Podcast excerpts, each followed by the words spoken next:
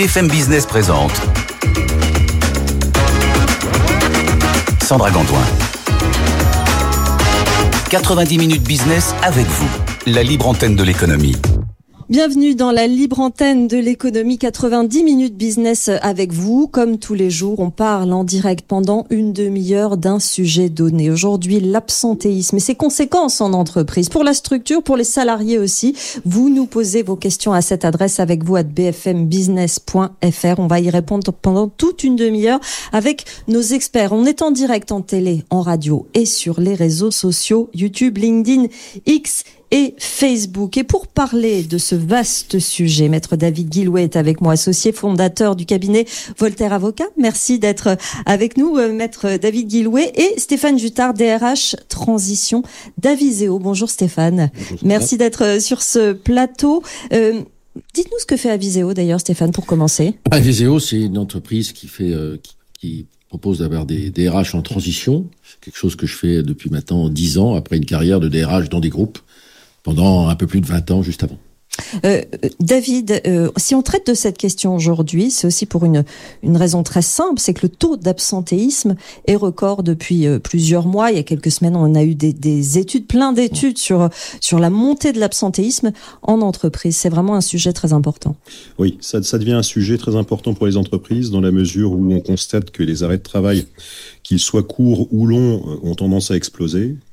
Euh, on a la recrudescence en entreprise des arrêts de travail liés à des problématiques de euh, troubles euh, plus ou moins en lien avec des risques psychosociaux. Et, oui. et je vous le confirme, c'est un sujet. Oui, c'est ça. Il y a de plus en plus euh, de d'arrêts de, de, travail dans leur nombre, mais ils s'élargissent aussi en, en termes de, de nature. C'est quelque chose que, que vous constatez vous-même, Stéphane?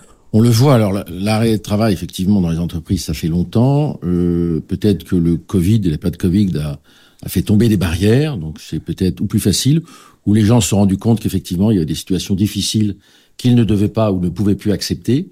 Et c'est quelque chose qu'on retrouve effectivement de façon très régulière dans les entreprises. Mmh. Euh, vrai ou pas vrai, c'est pas ce sujet. En nombre, c'est un sujet important. C'est un sujet important dans les entreprises et euh, puisque ça représente 6 7 euh, personnes dans une entreprise de 100 personnes, c'est comme si on avait 7 personnes en permanence en arrêt de travail. Il y a non seulement le nombre de personnes, mais aussi la longueur des arrêts de travail hein, qui a augmenté. Et ça aussi, c'est un phénomène, on va y revenir. Quand on parle d'absentéisme, il y a plusieurs formes d'absentéisme. On pense euh, à l'arrêt maladie. Euh, quelle est la, la définition euh, pour vous, David? Et est-ce qu'il y a d'autres formes d'absence dans l'entreprise? Alors, il y, a, il y, a, de multiples formes d'absence. Les congés payés en sont une, déjà, pour commencer. Oui. les congés payés, c'est une forme d'absence autorisée, rémunérée par l'entreprise. Après, il y a des absences non rémunérées, type congé sabbatique, voire absence injustifiée. Euh, L'arrêt euh, maladie, on dit d'ailleurs, on dit plutôt arrêt de travail. En fait, euh, l'arrêt de travail est un arrêt qui est finalement un arrêt qui est justifié par la production d'un certificat médical, qui doit être délivré et produit à l'entreprise dans un délai qui est défini par le règlement intérieur, généralement de 48 heures, et qui euh, est une, une autorisation d'absence qui est justifiée par un praticien euh, médical. Donc ça veut dire qu'il existe un, un, droit à l'arrêt maladie Absolument. C'est d'ailleurs euh, reconnu dans la Constitution de la République française, où le, le, il est reconnu au travers de l'article je ne sais plus combien de la Constitution, la, la, possibilité effectivement, ou le droit à l'arrêt maladie, tout à fait. Alors, euh, Nisrine réagit déjà sur nos réseaux sociaux et nous dit que c'est un sujet euh, très important. On est bien d'accord. Euh, Stéphane, l'employeur doit-il s'intéresser au motif qui a conduit le placement du salarié en arrêt? Alors, je, fais l'inverse de mon voisin, je fais une réponse de bon sens. Il s'y intéresse, oui, normalement, parce que vous êtes salarié d'entreprise depuis euh, 5, 10, 15 ans, et humainement, comme dans votre famille, l'employeur, qui n'est pas un monstre, ou le dirigeant, ben, dit pourquoi il est malade, qu'est-ce qui lui est arrivé? Effectivement. Alors ça, ça a une limite, c'est-à-dire qu'on ne peut pas exiger du salarié qu'il nous dise pourquoi il est absent. Ça, c'est vrai. On ne peut pas le harceler tous les jours pour savoir ça. On peut pas lui dire toutes les cinq minutes non plus quand est-ce que tu reviens, quand est-ce que tu reviens. Oui, c'est ça. Donc, il y a une réponse humaine qui est de dire, évidemment, bah, pourquoi tu es absent, et puis les réponses s'il veut. Et le motif qui, intervient, qui intéresse le plus l'employeur, c'est la durée. Et, et c'est là, 9 fois sur 10 qu'on essaye de savoir ou directement auprès des salariés, ou ce qu'on essaye de savoir auprès de ses collègues ou de ses... Euh, des gens qui travaillent avec lui. C'est évident que on ne peut pas euh, après obliger les gens effectivement à, à dire pourquoi. Et puis il y a des choses, euh, il y a des choses qui peuvent être intimes ou difficiles. Et puis ah, par contre, il y a des choses qu'on sait euh, souvent plus facilement. C'est-à-dire que quand vous arrêtez de travail pour maternité, ça se voit. Quand quelqu'un vous amène un arrêt de travail avec un bras en écharpe, ça se voit. Et souvent, ça pose pas de problème. Généralement, euh, vraiment, les employeurs, la première réflexion, c'est de dire j'ai pas le droit. Moi, je dis non, vous avez le droit humainement, comme quelqu'un qui partage votre entourage. Après, bien sûr, s'il ne veut pas le dire, il a un droit effectivement constitutionnel à protéger. Ça fait partie de sa vie privée. Oui, David, le droit est un peu limitant d'ailleurs, parce que quand on voit que la nature des arrêts de travail change, justement, il y a des situations qui sont claires et d'autres qui qui le sont moins. Pourquoi on a mis euh, en place justement cette obligation de euh, pour l'employeur, eh bien, de ne ce non-droit de demander la raison de, l'arrêt de, de, travail. C'est une protection du salarié? C'est parce qu'on considère que ça relève de l'intime et de la vie privée. C'est-à-dire que, il y a, comme l'a rappelé Stéphane, euh, il y a des arrêts de travail dont la raison est évidente parce qu'elle est visible, et puis après, euh, certains salariés n'ont pas forcément envie de connaître, euh, enfin, de faire connaître l'affection dont ils sont, dont ils souffrent. Mhm. Il, y a des, des, affections qu'on préfère ne pas partager avec son entourage, notamment professionnel. Quand on parle justement de des risques psychosociaux, est-ce que vous, dans votre expérience, Stéphane, c'est une situation que vous voyez plus souvent, c'est ce genre d'arrêt maladie? Est-ce que du coup, ça complexifie un petit peu le rapport avec avec les les salariés dans ces situations-là Alors effectivement, dans l'arrêt de travail, on ne voit pas que c'est pour des risques psychosociaux. Donc on le sait parce que on nous le dit ou parce que le salarié le dit quand il revient. C'est effectivement euh, bien plus qu'il y a 10 ou 15 ans ou 20 ans, simplement parce que déjà on a nommé la chose, on l'a identifié. Donc naturellement, vous en servez. Il y en avait sûrement il y a 20 ans ou 50 ans, on lui donnait pas un nom, ça s'appelait pas comme ça.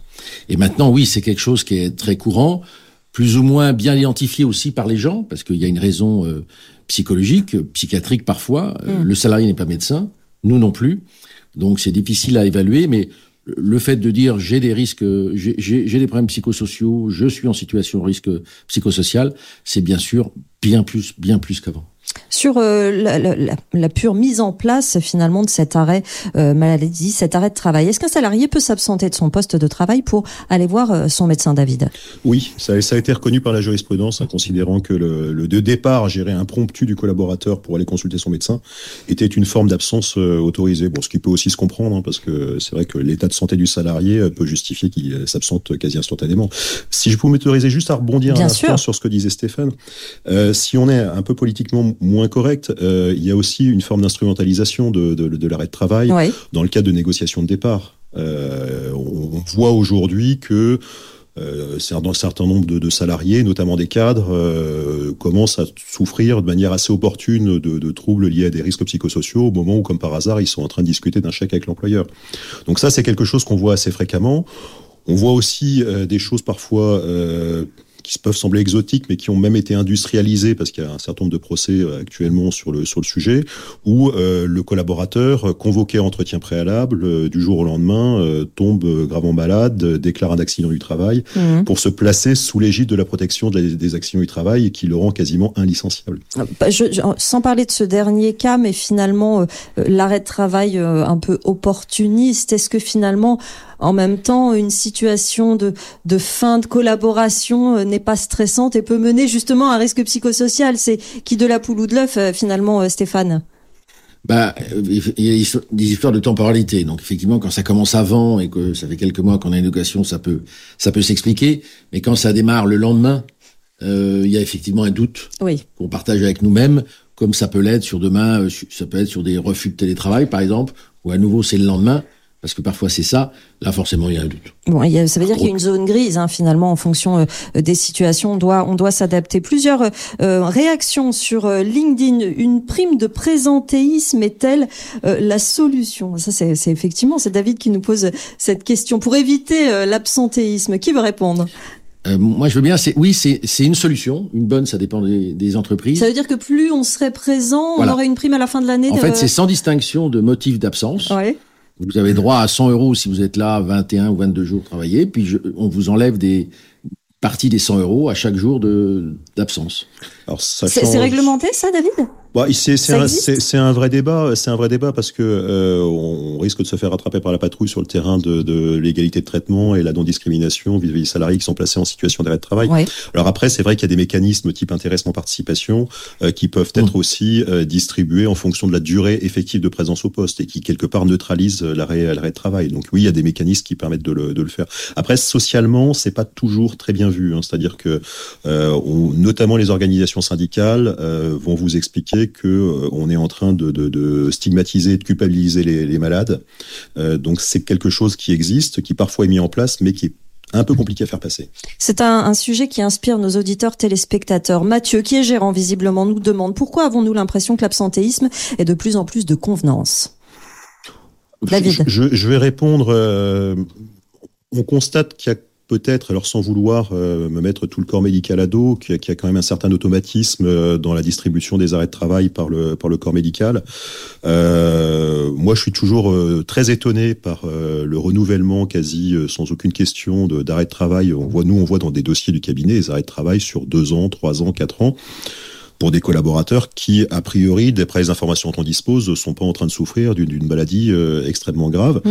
Euh, donc, y a, y, on constate quand même que le, le, le corps médical euh, est peut-être assez euh, assez sensible euh, à ce genre de sujet. Plus sensible aujourd'hui, peut-être qu'il y a quelques années, Stéphane. Qu'en pensez-vous? Oui, sûrement, parce qu'il y a plein de raisons qui font que pour la médecine de ville, c'est quelque chose de, qui, est, qui est utilisé. Et puis pour les salariés aussi qui demandaient, euh, vous avez même maintenant des publicités, je crois que David l'a vu, des publicités de médecins qui vous disent l'arrêt de travail en ligne. C'est pas comment voulez-vous soigner, je sais pas qu'est-ce que venez, venez, venez, voir, je vais vous dire ce que vous avez. Oui. C'est l'arrêt de travail en ligne. Donc ça donne une facilité qui effectivement bah, encourage un système qui parfois euh, peut donner lieu à des abus. Il faut savoir que en moyenne, je crois en France, il y a 2700 jours qui est donné en moyenne par euh, d'arrêt de travail par un médecin, mais vous en avez quand même plus du tiers des médecins qui donnent que 1100 jours, donc la moitié. Donc c'est pas général non, mais on a quand même sur une partie de la profession euh, une tolérance à l'arrêt de travail qui euh, oui, qui frise le clientélisme. Qui peut délivrer euh, l'arrêt de travail juridiquement? Il y a que le, le, médecin qui peut le faire? C'est le médecin, oui, tout à fait. C'est médecin. Après, euh, il peut y avoir plusieurs catégories de médecins, mais oui, c'est le médecin du travail. Enfin, c'est euh, médecin, pardon. D'autres d'autres réactions? Valérie euh, témoigne. N'oublions pas les arrêts liés aux mauvaises conditions de travail, la question des RPS dont certains employeurs ne veulent pas entendre parler. Stéphane, qu'en pensez-vous? On, on, on, est obligé d'entendre parler puisque de toute façon, l'absentéisme est un fait. C'est ça qu'on traite. Le salarié n'est pas là. Et quand un salarié n'est pas là, il y a effectivement un coût direct, le maintien de son salaire, et oui. autres, mais un coût indirect qui est bien plus important. Il faut le remplacer, il faut faire le travail. Si vous êtes une équipe de trois, les deux autres vont faire le travail de trois. Ça, de toute façon, on s'y intéresse. Euh, après, sur le risque euh, psychosocial, je pense que le, le, le, le, le l'utilisation que ça par rapport aux conditions de travail est souvent vraie. Mmh. Et c'est vrai que parfois c'est lié aussi à des motifs personnels. C'est-à-dire que euh, vous supportez mal une situation que celui d'à côté supporte. Donc, faut l'adapter. Donc, il y a des conditions de travail qui sont pas bonnes et qui peuvent donner lieu à des stress, notamment des relations hiérarchiques. C'est souvent ça à quoi on pense, et notamment votre votre auditrice. Mais euh, ça peut être aussi euh, ailleurs. Et effectivement, ça génère euh, des difficultés pour pour le salarié donc aussi indirectement pour l'emploi. On parle beaucoup des conditions de travail et effectivement de la perception aussi euh, du travail par les salariés. Juridiquement, est-ce que le concept d'arrêt maladie, d'arrêt de travail a évolué depuis la, la pandémie ou est-ce qu'il est resté euh, tel quel, David? Il n'a pas, pas, changé, c'est-à-dire que la, la réglementation est, est, est identique. Les, les, seules évolutions qui sont susceptibles d'intervenir, c'est les évolutions de souvenir dans le projet de loi de financement de la sécurité sociale pour 2024, où on veut justement, pour rebondir sur ce que disait Stéphane, réglementer les arrêts de travail délivrés en téléconsultation. Oui. En fait, on entend euh, circonscrire à trois jours maximum les arrêts de travail euh, délivrés en, visio, sauf si sont délivrés par le médecin traitant habituel. Euh, mais sinon, non, la, notion n'a pas évolué. hein. Cette, euh, ce, ce, concept va peut-être aussi évoluer avec la réglementation qui touche la téléconsultation, la télémédecine qui va être réduite, qui va faire mal à certaines entreprises. Peut-être que ça va faire évoluer le nombre d'arrêts de travail de ce genre. Une réaction d'Ibrahim sur LinkedIn. La génération du télétravail a-t-il a-t-elle un impact positif ou négatif sur l'absentéisme au travail Stéphane? On n'a pas encore d'études là-dessus et c'est surtout euh, c'est très très lié à l'entreprise. Combien, quelle quantité, combien de personnes touchées? Euh, ce qu'on qu s'aperçoit, c'est que pour l'instant, on est en phase de calage puisque une étude sortait, je ne sais plus, de l'ANACT ou autre, qui disait qu'après le Covid, les personnes qui étaient euh, proportionnellement le plus touchées par les RPS, c'était les gens en, en télétravail. Mmh. Donc on ne s'est pas encore bien calé sur où on a envie de travailler, qu'est-ce qui nous fait plaisir. Parce que être en télétravail peut être un vrai choix, et tant mieux. Ça peut être aussi une contrainte euh, dictée par votre vie personnelle, votre vie de famille, et donc vous déplacez la contrainte d'aller au travail ou de rester chez vous. Donc ça, il y a encore des choses, euh, des choses à caler. On n'a pas vu pour l'instant, moi j'ai pas vu pour l'instant d'études qui démontraient que voilà. C'est une population qui est touché par notamment les, les, les RPS de la même manière que les autres. David? Oui, alors moi, ça m'inspire deux, choses, euh, bon, qui sont tirées un peu de ma, ma pratique professionnelle. Déjà, petit 1, euh, nous, on a pu voir des arrêts de travail euh, qui étaient euh, délivrés consécutivement à des demandes non acceptées de télétravail. Oui. Ça, c'est Donc là, ça veut dire que ça sert de curseur. ça sert de curseur, ça, ça c'est quelque part une forme de moyen de pression, ou peut-être que le collaborateur avait déjà pris des engagements, notamment familiaux, euh, dans une région et que finalement, bah, le refus de son employeur lui impose de trouver une solution. Mhm. Et après, on en parle peut-être pas forcément, c'est peut-être pas le cœur de votre chronique, mais on a aussi parfois la magie de la médecine du travail, parce que la médecine du travail est, quelque part un peu magicienne. Euh, au travers des avis d'aptitude euh, au travail, on a vu des choses comme inapte à son poste, mais ou apte uniquement euh, dans la condition de passer en télétravail et de préférence euh, dans la région de son choix. Enfin, on, a un espèce de bêtisier Ouais. au cabinet des arrêts de travail délivrés, enfin pas des arrêts de travail, pardon, des certificats euh, d'aptitude, d'aptitude délivrés par médecine du travail, qui est parfois assez affolant. Euh, est-ce que, d'ailleurs, est-ce qu'on a une, une idée de la part d'arrêt de travail délivrée par la médecine du travail versus celle délivrée par euh, les médecins, euh, les médecins Ils- de ils- ville? en pratique, ils en délivrent pas les médecins du travail. C'est systématiquement, ils renvoient vers la médecine de ville pour euh, pour le- le- l'arrêt l'arrêt de travail. En pour fait, le matérialiser finalement En fait, il la, la médecine du travail se, se, se contente, parce qu'il est déjà un, un métier com- compliqué, parce qu'il y a un sous-effectif majeur dans le rang des médecins du travail, Mmh. mais il se contente de vérifier l'aptitude ou l'inaptitude du collaborateur au poste de travail. Samuel euh, nous demande, et je crois qu'on a répondu à cette question, la téléconsultation est-elle compatible avec la délivrance d'un arrêt de travail? Oui, c'est ce qu'on disait Oui. tout à l'heure, et que ça arrive le plus souvent maintenant, maintenant que ça s'est généralisé. Bah, la téléconsultation, encore, c'est toujours pareil. Vous êtes vraiment malade et vous avez un, besoin de, soins et d'un diagnostic. Vous faites de la téléconsultation, bien sûr, c'est normal. Effectivement, on peut imaginer que c'est peut-être plus facile d'obtenir un, arrêt de travail, mais sur le principe, il n'y a pas d'objection. Au contraire, d'ailleurs, encore une fois, pour l'employeur, plus vite c'est acquis, plus vite c'est traité, plus vite les gens reviennent, reviennent, pardon. Et, c'est le but. Encore une fois, personne ne veut euh, ni du mal à ses salariés, ni euh, se mettre à faire euh, la police pour les quelques-uns qui effectivement ne respectent pas la règle. Samira nous pose cette question sur LinkedIn. Il y a un décalage entre générations. La culture du travail que les anciens ont acquise n'est pas du tout la même que pour les salariés plus jeunes. Qui veut répondre? David. Oh, ça, c'est, je vais m'abstenir de prendre position sur le, sur le sujet. Dans les faits, ça donne quoi, Stéphane? C'est, oui, on en parle beaucoup et c'est un peu vrai. Le rapport au travail a changé.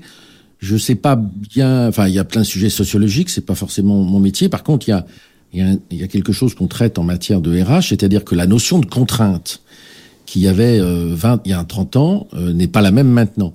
Là, J'ai, mon, premier patron à 25 ans m'a dit, moi j'ai déménagé 18 fois en France pour monter.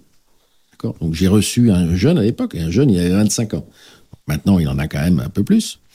Je vais pas vous dire combien, mais il est plus âgé. Et je lui avais dit, ben voilà, pour euh, pour grimper chez nous, il faut euh, déménager. Il m'avait répondu, hein, il y a 25 ans, ou changer d'employeur. Ce qui est tout à fait vrai, Oui. ce qui n'est pas facile à dire dans un entretien d'embauche. Et ça, donc, et ça, ça a été le point de départ pour moi. On a effectivement la notion de contrainte, surtout, qui n'est pas acceptée de la même manière. Le rapport au travail, eh ben, vous venez, vous essayez d'aimer votre travail, vous aimez l'environnement dans lequel vous êtes, ça n'a pas changé. Par contre, les contraintes, changement, lieu, horaire, difficultés relationnelles, effectivement, on vous a expliqué, et, et pourquoi pas, que vous n'avez pas de raison, dans certaines mesures, de les supporter, et ça se déclenche plus vite sur les gens qui sont effectivement de génération plus récente. Et, David et- et on constate aussi que, pour rebondir sur ce que disait euh, Stéphane, c'est que euh, même des, des, des choses qui peuvent paraître assez euh, consubstantielles à certains métiers, comme des déplacements professionnels, semblent devenir euh, compliquées à, à gérer sur le- aux yeux des nouveaux embauchés. Hum. Euh, une question. Que peut faire l'employeur face à un certificat médical qu'il considère comme étant un faux? Quel est son outil Quels sont ses outils, David? Alors, il y a plusieurs, il y a plusieurs recours. C'est-à-dire qu'il y a, il y a- le faux manifeste, il y a le faux grossier. Euh, complètement incohérent dans ces cas-là, bah, c'est c'est directement la plainte euh, auprès du procureur de la République, euh, sachant que les sanctions sont quand même assez lourdes et elles vont reposer C'est sur. quoi ce- les sanctions, justement, Ah, par c'est- exemple? c'est c'est- c'est l'emprisonnement et de l'amende. Hein. C'est- C'est c'est faux usage de faux. Non, mais concrètement, est-ce qu'on va réellement jusque-là dans les faits? On, on- peut imaginer que euh, le collaborateur euh, qui va s'amuser à bricoler un faux arrêt de travail euh, et en plus peut-être à cette occasion-là essayer d'escroquer la sécurité sociale euh, puisse se voir quand même poursuivi, poursuivi pénalement. Et ça, c'est pas complètement, c'est pas complètement théorique. Mhm. Après, il n'y a pas forcément euh, toujours l'hypothèse des faux, ça c'est, mais on peut avoir euh, parfois des arrêts de travail qu'on appelle de complaisance, délivrés par des praticiens. Donc là, ce ne sont pas des faux, mais euh, parfois dans des circonstances qui interpellent, notamment euh, au, sur des, des, des, des... moi, j'ai souvenir d'un dossier où euh, le collaborateur, euh, on savait qu'il avait quitté l'entreprise à 18h30 et il nous produisait un, un arrêt de travail daté du même jour d'un cabinet qui était à 150 km et qui fermait à 18h. Donc euh, on, matériellement, il y avait un petit sujet. oui, effectivement. Et de quoi aujourd'hui euh, vérifier ce genre euh, d'informations? Valérie nous demande que faire face au déni d'un employeur quant à sa responsabilité face au burn-out de plusieurs salariés au sein d'une même entreprise? Stéphane. Oui, alors il peut y avoir du déni, effectivement, sachant que, que ça dure longtemps, puisque de toute façon ça va se terminer par le ou le départ l'absentéisme. Le mot burn-out encore est un, est, un, est un peu fort. Autant le RPS, je, comprends tout à fait ce que ça donne. Le burn-out n'étant pas euh, médecin, mais l'ayant vu très rarement dans ma carrière, c'est quelque chose de, de, de, de, très rare et de très violent. En anecdote, le, le seul que j'ai vu vraiment dans ma carrière, c'est quelqu'un qui effectivement un cadre très bien considéré, c'était pas le sujet, mais qui effectivement a eu des, un problème pour gérer son activité qui un matin ne s'est pas levé et qui a communiqué en, par battement de paupières pendant trois semaines. Mm. Ça, c'est un burn-out. Je suis pas médecin, mais ça, c'est un burn-out. Après, que les gens aient des difficultés relationnelles, que ça, ça, ça, ça dégénère dans un service, il y a effectivement euh, le cas. Il faut le traiter. J'ai tendance à croire que l'employeur, à la fin, va le traiter. Si c'est pas lui, c'est le niveau au-dessus, parce que ça va poser des problèmes à l'entreprise. Mmh, mmh. Quelque part, effectivement, quand vous avez des problèmes avec une personne et puis que au bout de trois, quatre, cinq personnes, ça, ça dégénère ou il y a la même idée, forcément, il y a quelque chose. Mmh. Forcément, il y a quelque chose.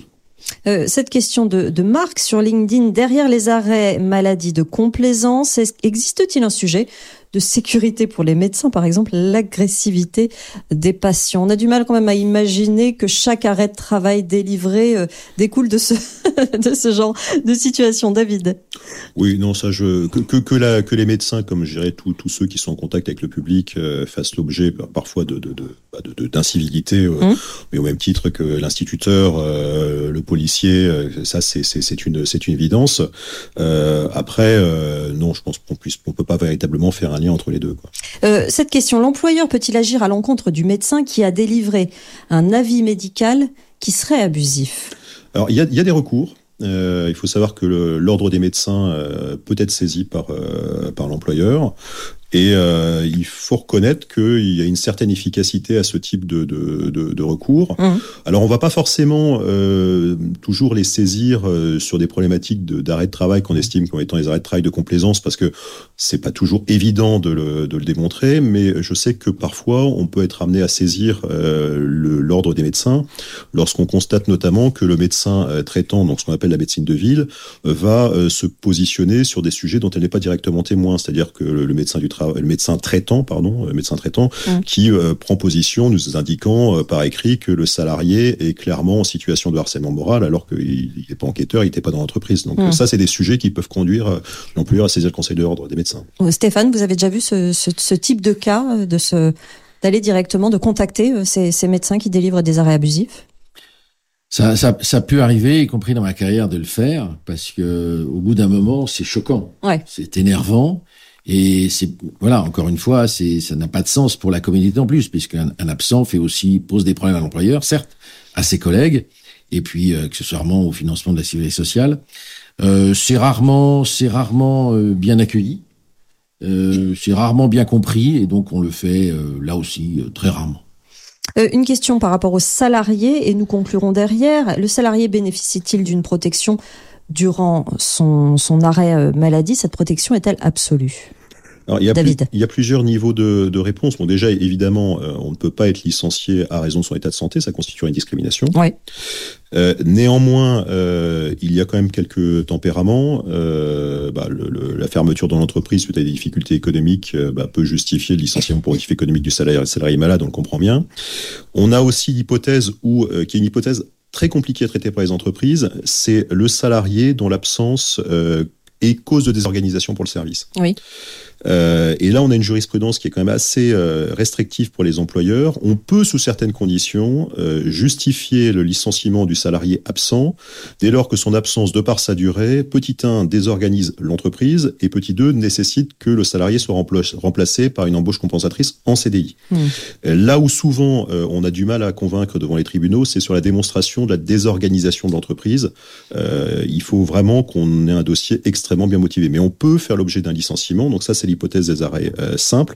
C'est beaucoup plus compliqué pour les arrêts de travail liés à un accident du travail, maladie professionnelle, ce que j'évoquais un petit peu tout à l'heure, où là, seule euh, la faute grave euh, ou l'impossibilité de maintenir le contrat peut justifier la rupture du contrat de travail. Ce qui explique que certains peuvent avoir tendance à essayer de se bénéficier de cette législation pour faire obstacle à un licenciement. De façon un peu plus philosophique et pour conclure, Stéphane, est-ce que l'augmentation des arrêts de travail en entreprise qu'on constate dernièrement ne pose pas une question sur le rapport entre les salariés et l'entreprise, une sorte de désamour Alors, désamour, euh, peut-être, ça serait dommage parce que ça fait quand même, c'est quand même une grosse partie de notre vie. Mm. Mais en tout cas, le rapport a changé, oui, effectivement.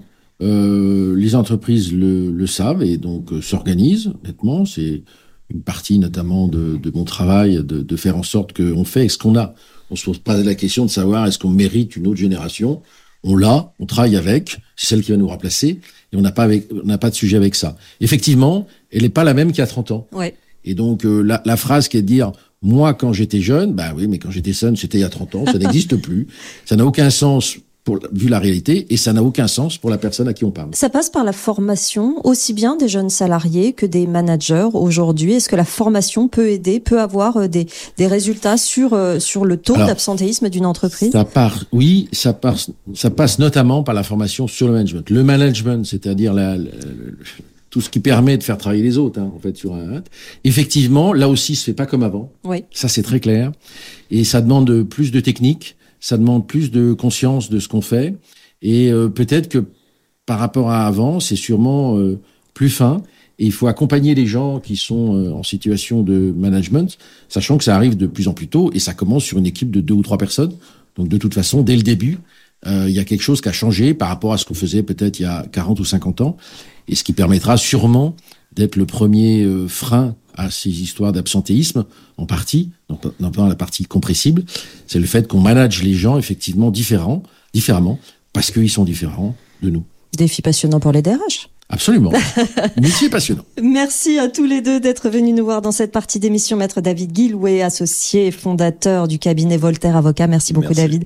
Merci Stéphane Jutard, DRH Transition d'Aviseo, d'avoir euh, partagé votre expérience dans cette euh, entreprise. Merci d'être venu avec nous pour nous parler de ce thème passionnant, l'absentéisme qui a euh, vraiment généré énormément de, de réactions sur, sur les réseaux sociaux. Les programmes continuent sur BFM Business. Demain, nous nous serons à Caen, délocalisés, hein, toute l'émission 90 minutes business pour recevoir l'économie euh, de Caen. Beaucoup de secteurs très, très dynamiques. Ce sera à suivre en direct, évidemment.